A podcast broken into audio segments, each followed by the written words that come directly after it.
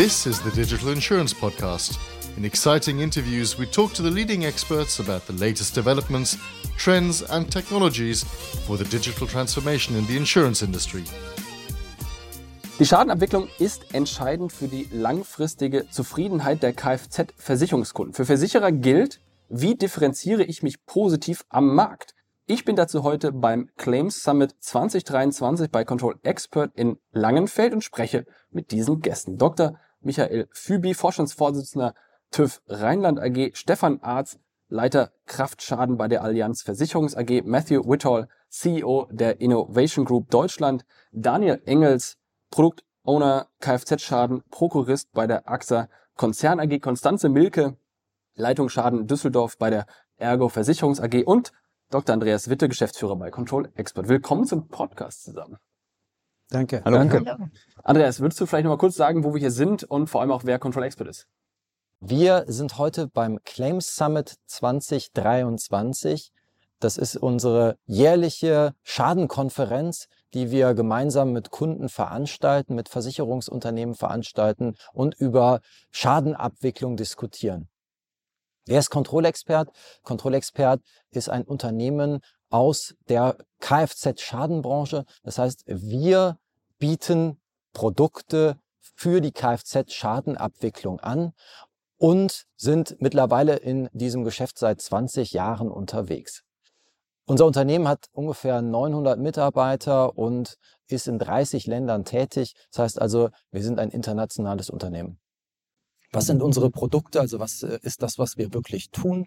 Unsere Produkte sind entlang der Schadenwertschöpfungskette zu sehen. Das heißt also, das ist sowas wie, wir bieten Einzelprodukte an, die First Notification of Loss Online Schadenmeldung als Einzelprodukt, als Einzelprodukt, die Belegprüfung hinten raus, aber wir bieten auch end-to-end -End den gesamten Schadenprozess für unsere Kunden an. Das heißt also wirklich die gesamte Wertschöpfungskette von der FNOL bis hinten zur kompletten Abwicklung. So, warum ist jetzt aber die Schadenabwicklung entscheidend für die langfristige Zufriedenheit der Kfz-Versicherungskunden? Daniel, vielleicht von AXA? Ja, gerne. Also stell dir vor, du kaufst dir ein neues Auto, äh, möchtest das bestmöglich absichern, schließt eine Versicherung ab. Machst du natürlich bei AXA, logischerweise und zahlst dann deine Beiträge fünf, sechs Jahre.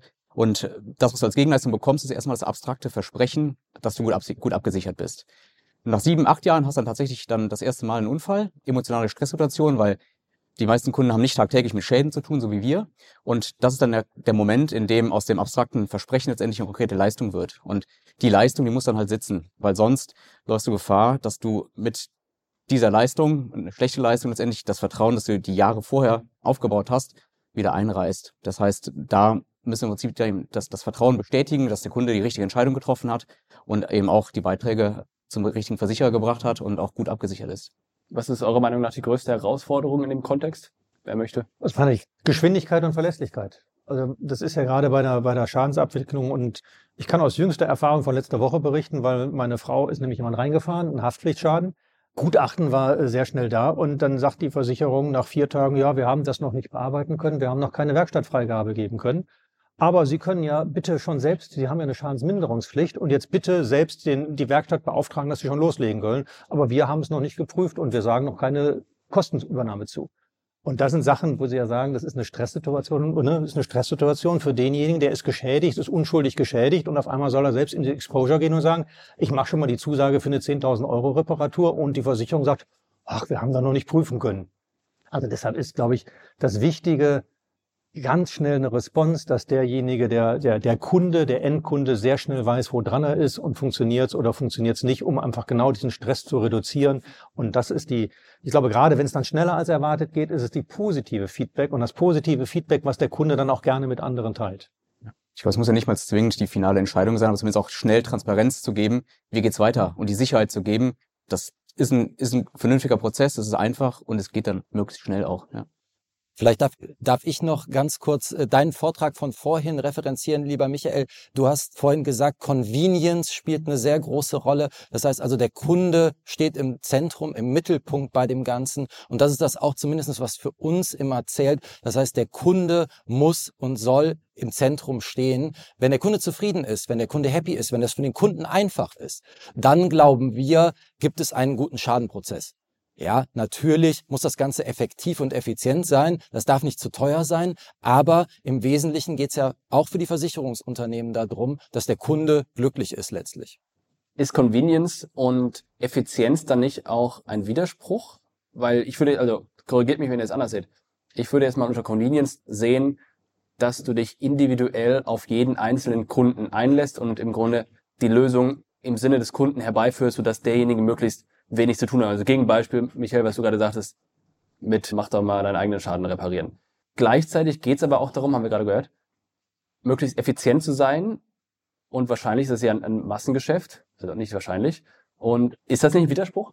Also aus unserer Stefan? Sicht ist das. Oh, Entschuldigung, also, Konstantin? also aus unserer Sicht ist das kein Widerspruch, weil convenient Unsere kann ja ne? beispielsweise sein, genau, äh, ich äh, melde einen Schaden online und der Prozess ist aber total einfach. Ich kann ihn innerhalb von ein paar Minuten anlegen und dann ist das für den Versicherer sehr günstig und das, in Summe ist das Ganze sehr effizient, aber für den Kunden trotzdem total bequem. Man muss dann natürlich auch sagen, es kommt auf den Kunden drauf an. Ähm, ich sag mal, wenn ich natürlich jetzt jemanden Älteren habe, der sagt, oh nee, Internet, das ist eigentlich nicht so mein Ding, dann ist das in dem Beispiel vielleicht nicht convenient. Da muss ich dann als Versicherung die Möglichkeit bieten, das ist vielleicht noch jemand, der dann lieber zum Telefon oder zum Handy greift und anruft und dann jemanden erreichen möchte. Aber grundsätzlich widerspricht sich aus unserer Erfahrung heraus Convenient und Effizienz eben in sehr vielen Beispielen nicht. Stefan, Allianz? Ich, ich, ich glaube, die Frage ist falsch gestellt. Danke. Also Schaden ist nicht Massengeschäft, Schaden ist Individualität und Vielfältigkeit in hoher Frequenz. Und das ist ein Unterschied. Ist das ein Euphemismus? Weiß ich nicht. Also ich würde, also das ist ein bisschen das, was wir ja alle versucht haben zu sagen. Wir müssen lernen, dass sich A, Kundenbedürfnisse, und das kam ja eben auch, ähm, immer schneller verändern. So, und es gibt denjenigen, der möchte schnell eine Reparaturfreigabe in einem Haftpflichtschaden haben. Das ist ungefähr die Königsdisziplin, weil wir geben ja Geld aus, von dem wir noch gar nicht wissen, ob wir es ausgeben müssten. Wir wissen eigentlich historisch in, na, wenn man mal 90 plus Prozent der Fälle ist das am Ende irgendwann so. Aber in 70, 80 Prozent wissen wir es halt am Anfang erst. So, da ist der Geschädigte ja eigentlich gar nicht unser Kunde. Also Ihre Frau wäre in dem Fall ja gar nicht unser Kunde.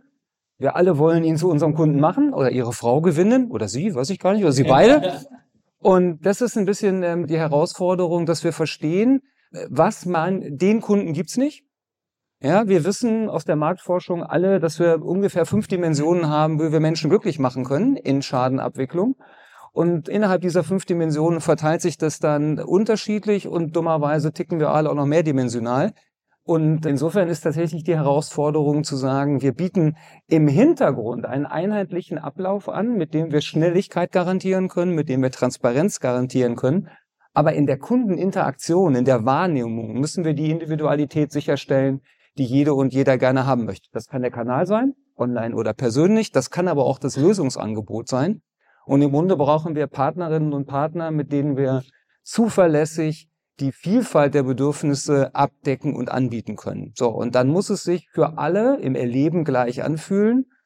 Im Sinne von, sie fühlen sich sicher, sie fühlen sich gut beraten, sie fühlen sich bestens abgeholt.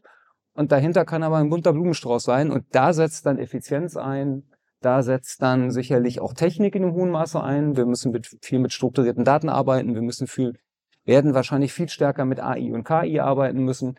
Und das ist im Grunde der Punkt. Aber für Kundinnen und Kunden muss sich das individuell anfühlen. Ja, weil genau alle sieben Jahre müssen die Menschen verstehen, warum sie im Schnitt eine Versicherung bezahlt haben. Matthew, was ist dein Blick bzw. der Blick der Innovation Group dazu?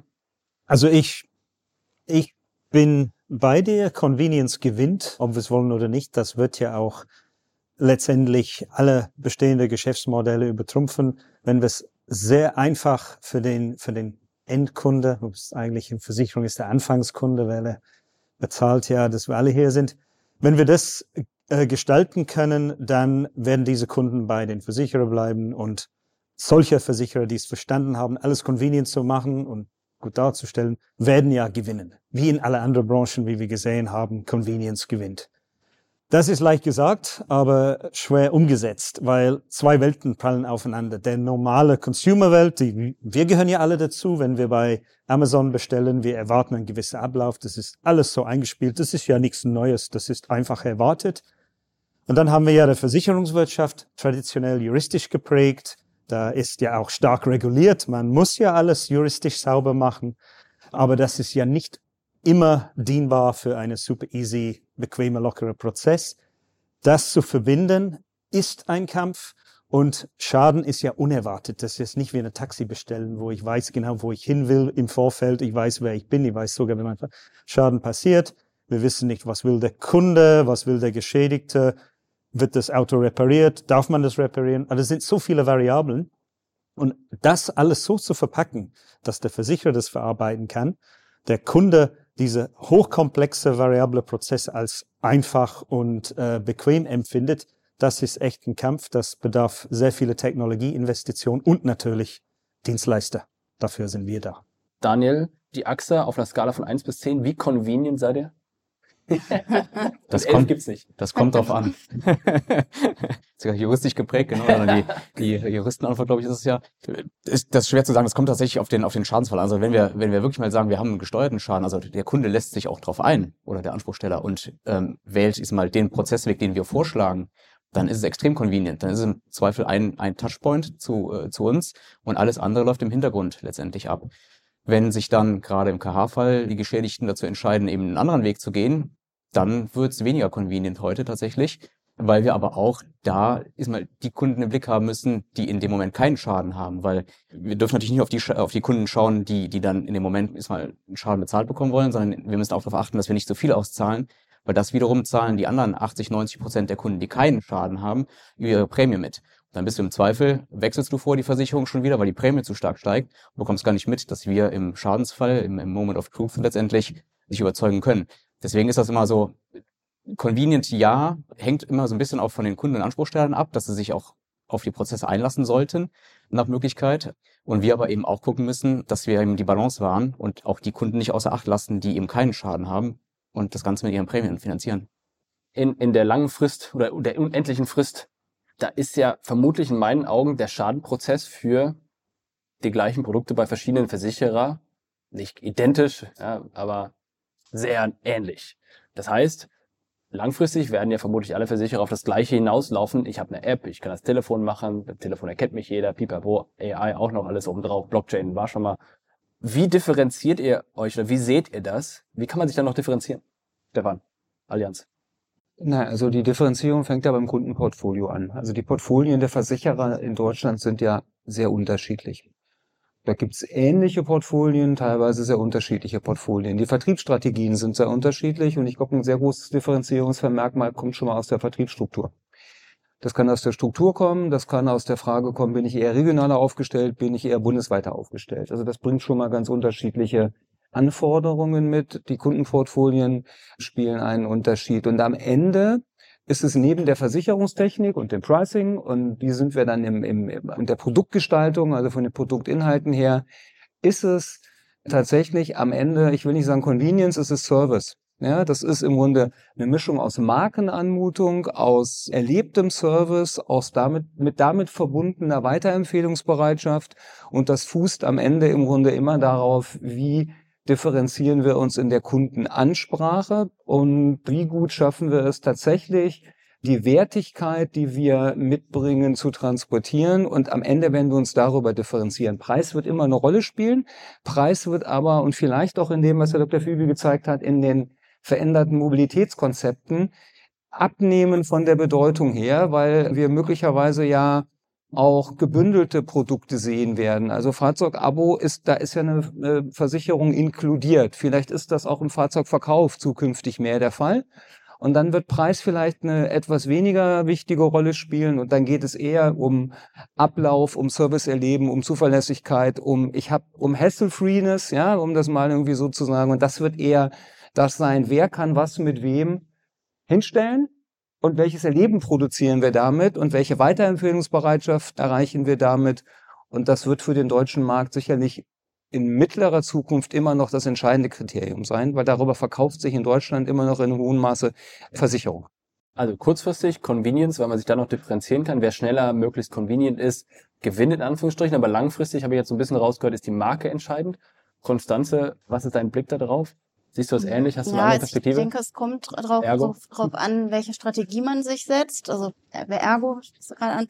Wir haben so ein Stück weit die Strategie hybrider Kunde nennt die sich. Also im Grunde sagen wir, der Kunde ist nicht nur rein oder unser Kunde, auf den wir uns fokussieren, ist nicht nur rein online unterwegs und der ist auch nicht nur rein, dass er in einer Agentur sprechen will oder mit uns ähm, per Telefon etc., sondern der Kunde ist, ist, ist beides. Der will mal online, der will mal äh, persönliche Gespräche führen und das ist jetzt beispielsweise die Strategie, äh, die wir uns für die nächsten Jahre gesetzt haben. Und da versuchen wir auch im Schadenbeispiel zu sagen, genau das decken wir auch beides ab. Ja, es kommt je nach Situation darauf an, meldet der Kunde den Schaden online, geht er zu einer Agentur, möchte der wirklich per Telefon mit uns sprechen. Und auf allen Wegen versuchen wir eben gut aufgestellt zu sein. Das ist jetzt ein Differenzierungsmerkmal, gibt natürlich noch ganz viele andere, die die Ergo vielleicht von anderen Versicherungen aktuell unterscheiden. Andreas, die Control Expert Ja, Perspektive. Jonas, deine Frage impliziert so ein bisschen, dass es auch in Zukunft dann keinerlei Differenzierung im Schadenbereich mehr geben wird. Und ich, ich würde das in Frage stellen, nur weil die Marke halt, ne? Ja, aber trotzdem würde ich sagen, im Hintergrund gibt es vielleicht ähnliche und gleiche Technologien, die eingesetzt werden. Jedoch gibt es viele Möglichkeiten, sich weiterhin zu differenzieren, auch im Schadenbereich. Es gibt ja unterschiedliche Ausprägungen. Ich würde als Analogie vielleicht mal den Kfz-Sektor aufmachen. Ja, im Kfz-Sektor ist es ja auch so, die OEMs produzieren Fahrzeuge, die völlig unterschiedlich sind, die völlig unterschiedliche Kundenbedürfnisse befriedigen. Trotzdem gibt es im Hintergrund Zulieferungsunternehmen, die dann vielleicht gleiche Technologien bei den Navigationssystemen und bei der Sitzheizung einsetzen. So, ja, trotzdem gibt es unterschiedliche Ausprägungen. Ja, also nur weil die gleiche Sitzheizungstechnologie verwendet wird, kann ein Hersteller sagen, für meine Kundengruppe, ja, die sind vielleicht ein bisschen älter, die brauchen irgendwie wärmere Sitze, dann stelle ich das ein bisschen wärmer ein. Das heißt also, ich bin davon überzeugt, dass es auch in Zukunft darüber weiterhin Differenzierungsmöglichkeiten gibt, Ganz abgesehen von weiteren Differenzierungsmöglichkeiten, die Konstanze und Stefan natürlich gerade genannt haben, die völlig unabhängig sind. Michael, mit der TÜV Rheinland habt ihr natürlich globale Kunden, 20.000 Leute arbeiten bei euch. Was ist dein Blick auf China, USA, andere Märkte verglichen mit Deutschland, wenn es ums Thema Convenience geht?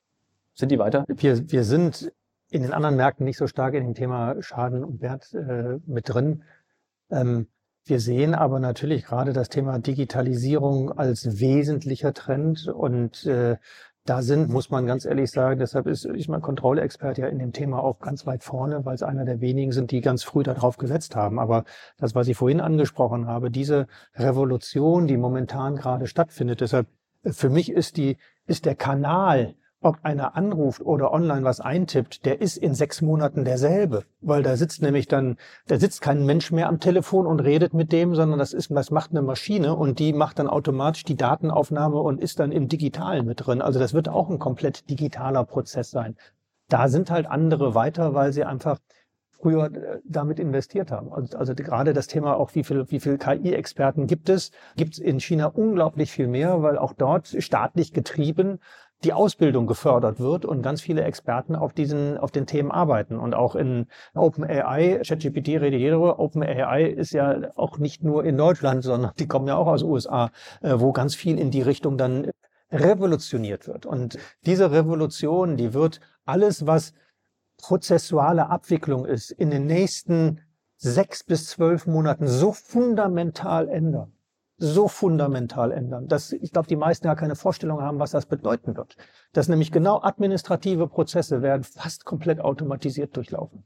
Und das hat aber dann auf der anderen Seite aber auch natürlich Herausforderungen, weil heute in der Schadensabwicklung guckt man sich vielfach Bilder an. Morgen sind die Bilder gefaked. Also man sieht das die Thema Deepfakes, die momentan, diese Deepfake gibt's in, nicht nur in, in Stimme, sondern gibt's in Bildern, gibt's in Filmen. So, und dann jetzt muss jetzt ein Sachverständnis oder ein Sachbearbeiter muss jetzt irgendwie sagen, okay, ist das ein richtiges Foto oder ist das ein gefaktes Foto? Wie kann ich das denn jetzt beurteilen? Also ganz andere Herausforderungen, die auf einen zukommen.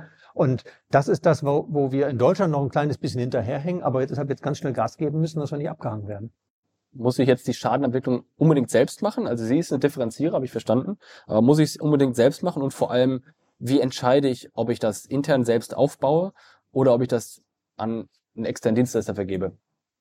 Stefan. Also, also ich, ich würde gerne nochmal auf, auf dieses Sprachmodul Bezug nehmen und auf Ihren Hinweis, in China sind Sie ja gewöhnt, dass Sie abgehört werden. Das musst, du, das musst du kurz erklären, weil die Hörer im Podcast ja, also Herr Dr. Fübi hatte eben in dem Vortrag gezeigt, dass es in, in China Elektromobilität gibt in dem Sinne, dass die Fahrzeuge in der sagen wir in hohen Maße in dem, was sie an Einrichtungen haben über Spracherkennung, wie Siri, nennen wir es mal, ne, das mal für den Deutschen vereinfacht gesagt, gesteuert werden und hatten ja darauf hingewiesen, dass diese Art der kontinuierlichen elektronischen, nennen wir es mal Überwachung für die chinesischen Menschen durchaus Teil ihres Lebens ist und damit vertraut. Und ich glaube, das ist ein Aspekt, den wir in der zugegebenermaßen bevorstehenden technologischen Entwicklung nicht ähm, unterschätzen dürfen. Das ist das kulturelle Element. Sie haben gesagt, Schadenmeldung wird in sechs Monaten durch einen Voicebot angelegt werden können. Technisch wird das möglich sein, das stimmt. Wir sehen Märkte auch in Europa, wo das schon ist, nehmen wir UK. Da sehen wir das zum Teil. Wir sehen aber auch in diesen Märkten, die ja ganz stark geprägt sind von dieser One-Stop-Shopping-Mentalität, dass es Grenzen hat, und zwar kulturelle Grenzen. Und deswegen werden wir alle gemeinsam lernen müssen, und ich glaube, wir sind da jetzt als Allianz auf einem sehr guten Weg zu verstehen, wie ist genau die Balance zwischen dem, was ist technisch möglich und was wird auf einer Kundenseite auch akzeptiert. Und wenn wir das gut miteinander in Einklang bringen, und da gebe ich Ihnen völlig recht, das ist letztlich das entscheidende Kriterium auch für die Differenzierung zwischen den Unternehmen, wer das am besten beherrscht, Technik zu integrieren, wie du sagst, Andreas, in der dahinterliegenden Logik und gleichzeitig an der Kundenschnittstelle auch Technik und Persönliches in die Balance zu bringen, der wird am Ende den entscheidenden Vorteil haben und wird sich dann auch weitere Kundensegmente erschließen können. Ja, muss ich die Schadenentwicklung jetzt selbst machen? Messi, du wolltest auch gerade noch was dazu sagen. Nicht komplett, nein. Es gibt ja viele Möglichkeiten, Teile der Schadenabwicklung outzusourcen. Wir gehören dazu. Wir spezialisieren uns auf die Reparatur der Fahrzeuge und Control Expert hat ja heute Morgen gezeigt, wie man end-to-end gewisse Prozesse outsourcen könnte. Auf die Diskussion zurückzukommen, wie kann man sich differenzieren im Schaden? Ich glaube, wir haben eine Sache vergessen, Kfz-Schaden, die, der Kunde möchte ja sein Auto oder eine vernünftige Ersatz schnell wieder haben. Und in einer Sache hast du recht, letztendlich der gleiche Techniker wird ja diese Fahrzeug reparieren. Differenzieren kann man um den, den Prozessen außenrum. Also ein Techniker kann gleich loslegen oder er kann vier Tage warten, bis der Versicherer irgendwie dazukommt.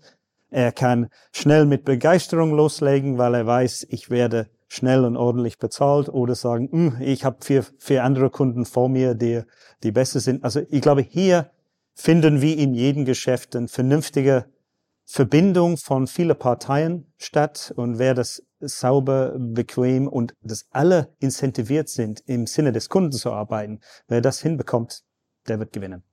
Seht ihr das ähnlich? Daniel, Konstanze?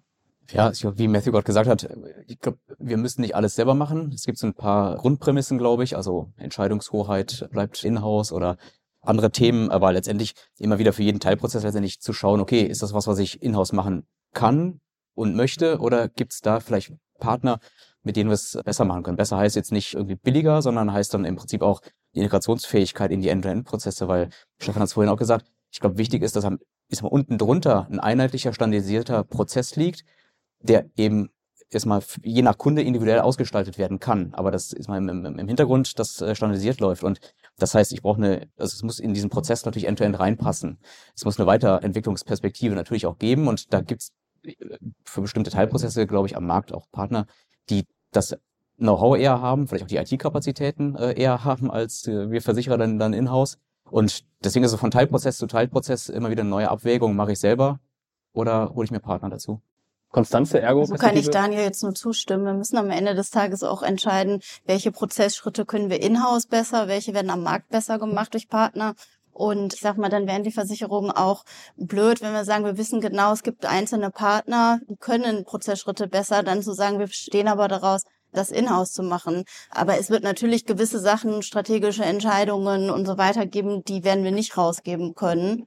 Und das, ja, werden wir dann entsprechend entscheiden. So, der, der Markt verändert sich ja an dieser Stelle auch. Wir haben ja gerade gesagt, AI kommt dazu, Mobile Apps kamen vorher dazu, etc. Wie, wie organisiert ihr denn das Thema F0 im, im Grunde? Habt ihr da dezidierte Teams, die sich damit beschäftigen, diese, diese Entwicklung zu folgen und, und entsprechend Updates zu machen? Sind das, läuft das also ein Prozess oder sind das eher so als Projekte? Habt ihr da eine Perspektive zu, auch wieder Versicherer? Stefan, Allianz? Also so, sowohl als auch. Wunderbar. Was soll ich auch anders sagen, ne? Nein, ähm, Spaß beiseite. Also wir, wir entwickeln die, die, die F0-Themen agil. Ja, das heißt einfach auch der, der Logik geschuldet, dass wir technisch sehen, dass wir eigentlich in der klassischen Entwicklung immer hinterherhinken würden, weil ähm, die Technik schneller ist als wir. Das heißt, wir haben wir jetzt im Augenblick zum Beispiel äh, verschiedenste Automated und, und, und IF-Logiken äh, im Einsatz. Und das ist in einer ständigen gemeinsamen Zusammenarbeit zwischen IT, zwischen den operativen Einheiten, die tagtäglich am Kunden arbeiten, aber natürlich auch zwischen dezidierten Projekt Menschen, die dann im Grunde den, den Transfer herstellen. Und so entwickeln wir nicht nur die Schadenmeldestrategie, sondern dann auch die dahinterliegenden technischen Lösungen weiter. Andreas, was ist deine Perspektive? Ja, ich glaube, dass Versicherungen da in der Vergangenheit eher projektbasiert unterwegs gewesen sind. Jetzt auch das heißt ja nicht agil, richtig? Ja, vielleicht, also Projekte kann man auch agil gestalten, ne? Aber es ist so, glaube ich, was äh, wichtig ist, ist, dass häufig einmalige Sachen gemacht werden. Das heißt, es wird eine Online-Schadenmeldung gebaut, so und dann wird möglicherweise Monate oder Jahre lang daran nicht mehr gearbeitet, weil die IT-Kapazitäten auf was anderes fokussiert werden.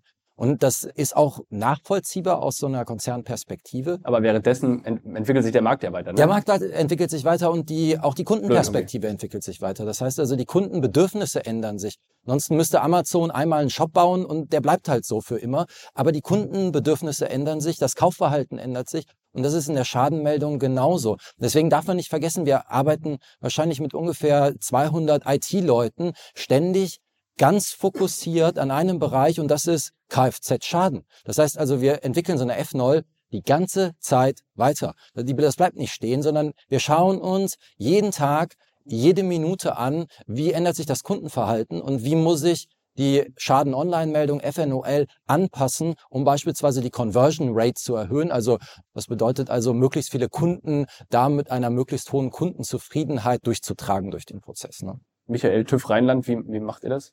Also auch viel Erfahrung auf der IT-Seite gesammelt. Das klassische Projekt, ich mache ein Lastenheft und dann entwickle ich zwei Jahre und dann schalte ich es an. Das, glaube ich, macht keiner mehr. Aber nur agil geht's auch nicht. Deshalb, ich bin sehe es genauso. Natürlich, ich muss ein äh, Produkt hinstellen und muss dann kontinuierlich über Releases immer dran weiterarbeiten. Also ich glaube, das haben alle verstanden.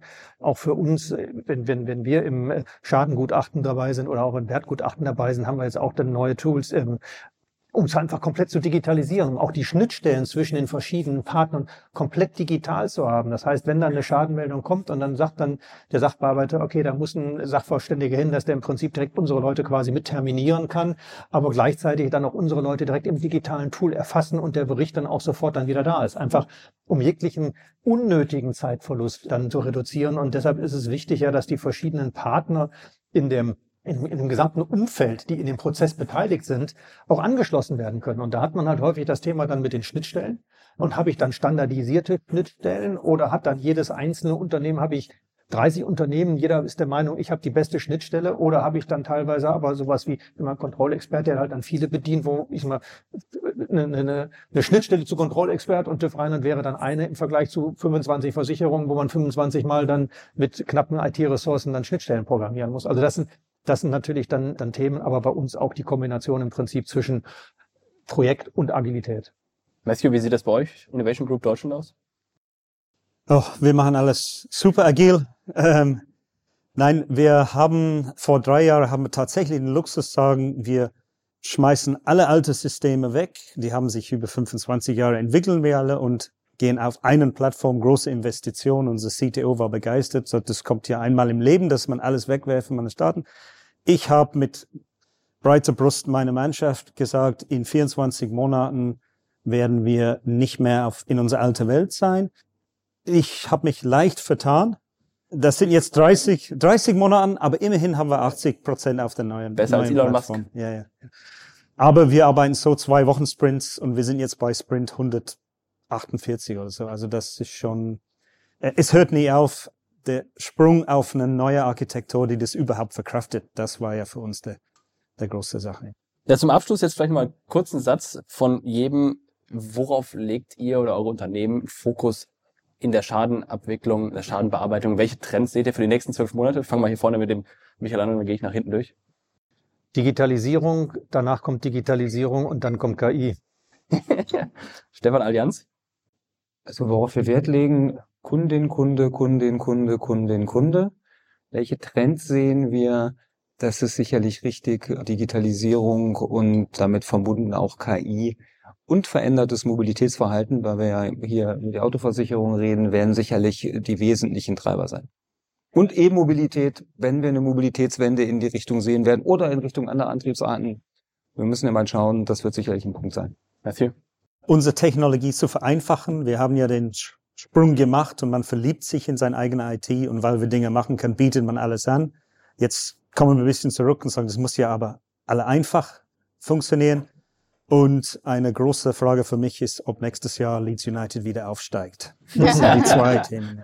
Daniel, AXA? Ja, nur ein bisschen bodenständiger erstmal die, die nächsten zwölf Monate, glaube ich, Inflation dämpfen und schauen, wie wir, was wir da tun können. Und daneben aber auch das Thema Digitalisierung natürlich äh, zu schauen, wollen wir noch was oder was wollen wir noch in den Legacy-Systemen machen und wie kriegen wir IT auch zukünftig aufgestellt. Konstanze, Ergo? Bei uns auch das Thema Digitalisierung, Automatisierung und Fokus einfach, weil es wichtig ist, Prozesse vereinfachen und schlank gestalten. Andreas, zum Abschluss, Control Expert, was ist eure Perspektive? Ja, ich habe, glaube ich, so zwei Richtungen, in die ich da denke. Die erste Richtung ist, wir haben in den letzten Jahren viele coole Produkte entwickelt, viele coole Technologien entwickelt. Und ich glaube, dass die technologische Entwicklung in den letzten Monaten so schnell war, wir haben das gesehen, ChatGPT und Co., dass wir auch in den nächsten zwölf Monaten viele coole technologische Sprünge sehen werden, die wir nutzen können und die wir nutzen werden. Wir sind in einer ganzen Reihe von Forschungsprojekten, unter anderem OpenGPT X. Das heißt also, wir arbeiten mit großen Unternehmen in Deutschland und großen Forschungsinstituten, Universitäten zusammen, um mit den, mit den großen Sprachmodellen weiterzukommen. Das heißt also, technologische Entwicklung einerseits wird uns in den nächsten zwölf Monaten beschäftigen, wird den Schadenprozess definitiv beeinflussen. Andererseits, das ist das zweite Thema, an das ich denke, das ist die End-to-End-Schaden-Journey. Wir haben viele coole Produkte gebaut. So, jetzt geht's aber darum, wie spielen die Produkte zusammen und wie lassen die sich miteinander verknüpfen und wie kann man daraus Mehrwerte ziehen. Da haben wir in den letzten Monaten auch einige Fortschritte gemacht. Da werden wir in den nächsten zwölf Monaten viel sehen. Da glaube ich ganz fest dran, dass das auch ein Stück weit den Markt revolutionieren wird. Das sind so meine Gedanken dazu. Herzlichen Dank für das Gespräch.